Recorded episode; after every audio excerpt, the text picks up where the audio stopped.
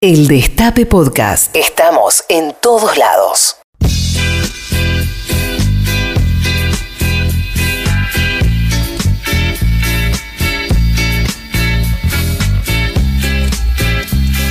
Habrá consecuencias.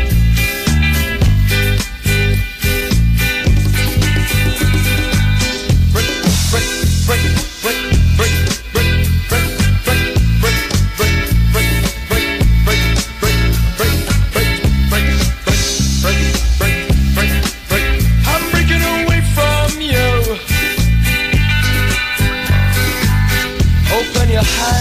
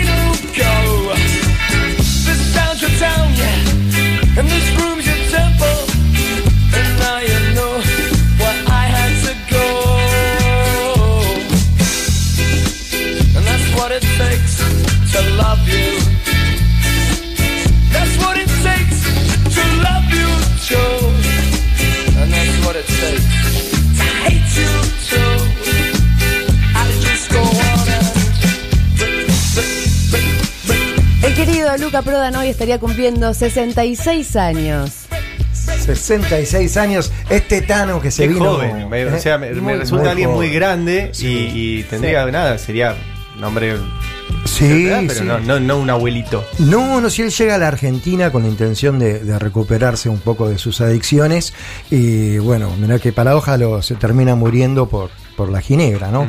Eh, él, como describe su hermano, era un melómano que a- allá en Italia vivió muchísimo y tenía demasiada información encima, información que le atrae a la Argentina y lo transforma en lo que es después Sumo, cuando arma la banda, y te dejó mil anécdotas, mil historias, Luca, por eso muchísima gente te dice, como dicen los documentales también y todo, yo era amigo de Luca, porque vos te lo podías encontrar y quedarte una noche entera hablando con él.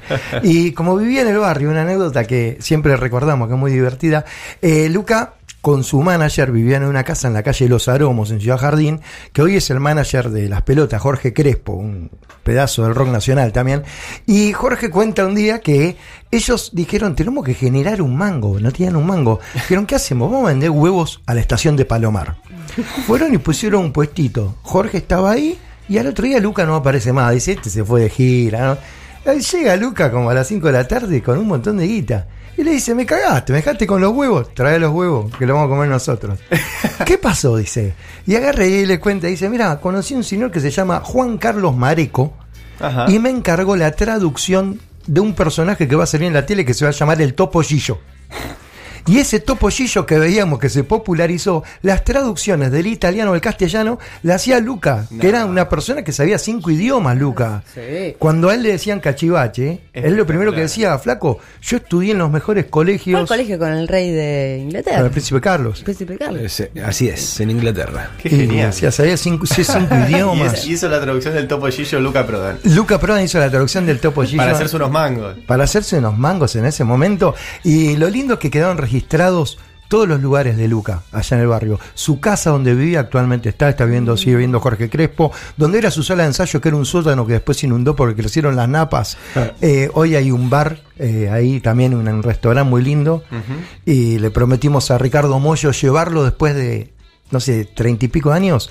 Lo vamos a llevar a comer ese bar para que ¿En se serio? reencuentre con Qué lo que era su sala. Qué pedazo de banda, eh. Uh, Sumo. sí. Terrible, terrible la influencia y lo que generó en el rock nacional, cómo abrió las cabezas, ¿no? Y trajo todo ese material, esa información que tenía él a la Argentina, lo que después muchas bandas fueron también, ¿no? Eh, adquirieron influencia de ellos. Y cómo retrató también Buenos Aires como nadie mejor que él, digo, ¿no? Mañana el abasto.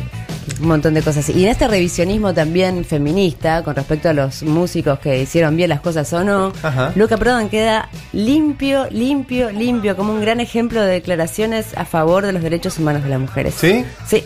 Mira qué Sí, grande, sí, sí. Bueno, hoy hubiera cumplido 66 años. 66 años.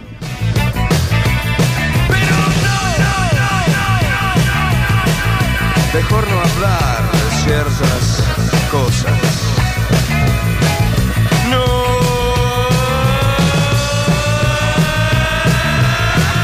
No, cuéntelo al aire, por favor.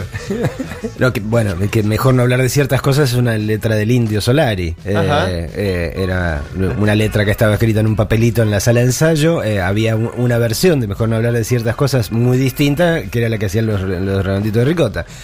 Eh, y un día, bueno, Luca pasó por el ensayo y encontró este papel en el suelo y me dijo, "Eh, me lo, voy a me lo puedo llevar, qué sé yo. Y le dijeron que sí, más sí, e hizo esta versión que, el indio este reconoce, que dice que es mu- muchísimo mejor que la versión que hacían ellos. Mejor no hablar de ciertas cosas.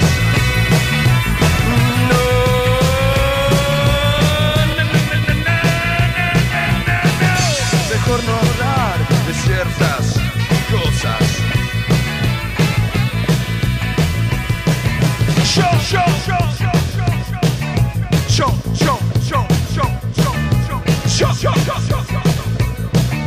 yo, yo, yo, yo, yo, yo, yo. Tuve la mejor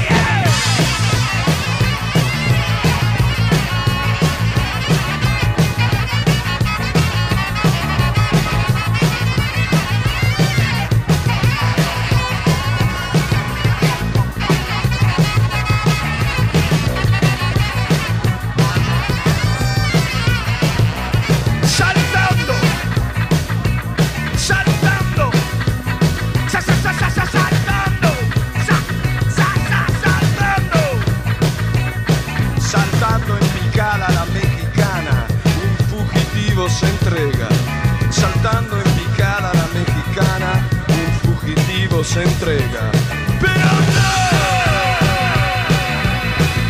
mejor no hablar de ciertas cosas.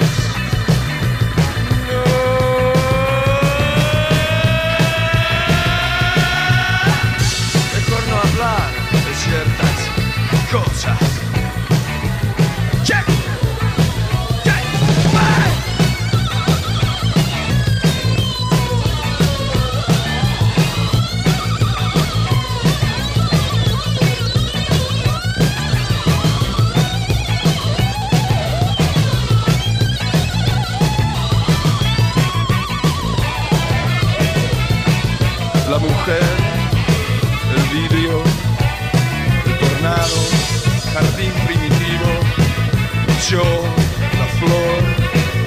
Saltando,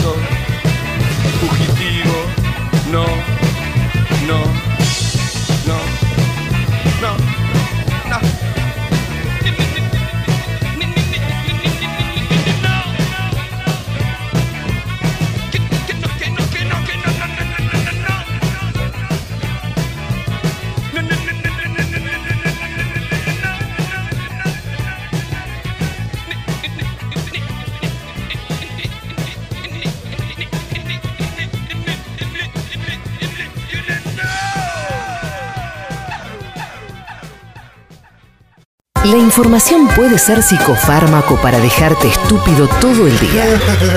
O para envenenarte y volarte el cerebro. La información puede ser droga.